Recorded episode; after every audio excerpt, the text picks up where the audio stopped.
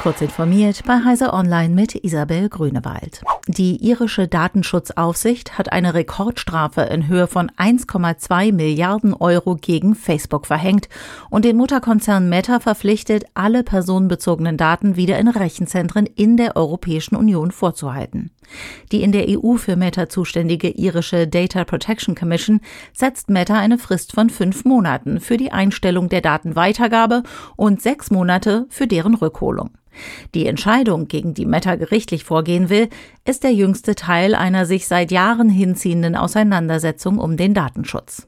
Ihren Ausgang genommen hatte diese vor zehn Jahren mit den Enthüllungen des NSA-Whistleblowers Edward Snowden. Die Entscheidung gilt nun nur für Facebook, nicht aber für die anderen Meta-Dienste wie Instagram oder WhatsApp.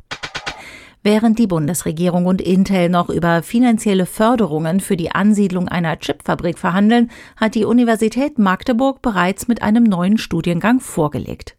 Ab dem kommenden Wintersemester stehen bis zu 40 Studienplätze in dem neuen Studiengang fortgeschrittene Halbleiter und Nanotechnologie zur Verfügung.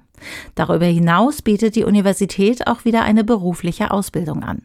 Bei der Planung des neuen Studiengangs habe es enge Absprachen mit Intel gegeben.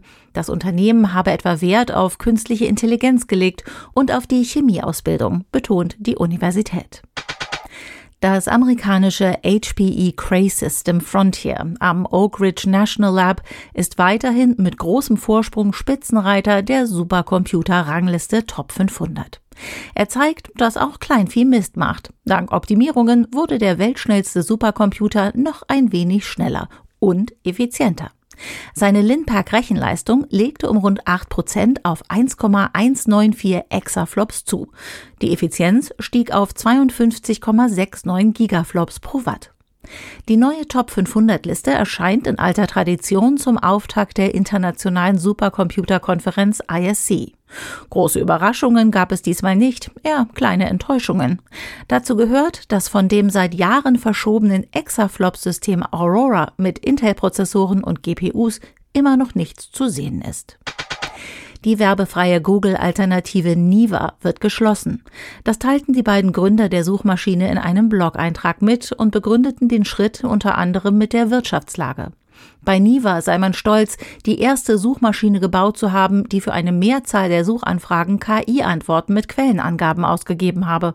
Aber das habe nicht gereicht. Es seien einfach zu wenige Menschen von Google und den anderen Suchmaschinen zu Niva gewechselt. Deshalb ist am 2. Juni Schluss. Die entwickelte KI-Technik soll nun an Unternehmen vermarktet werden. Diese und weitere aktuelle Nachrichten finden Sie ausführlich auf heise.de.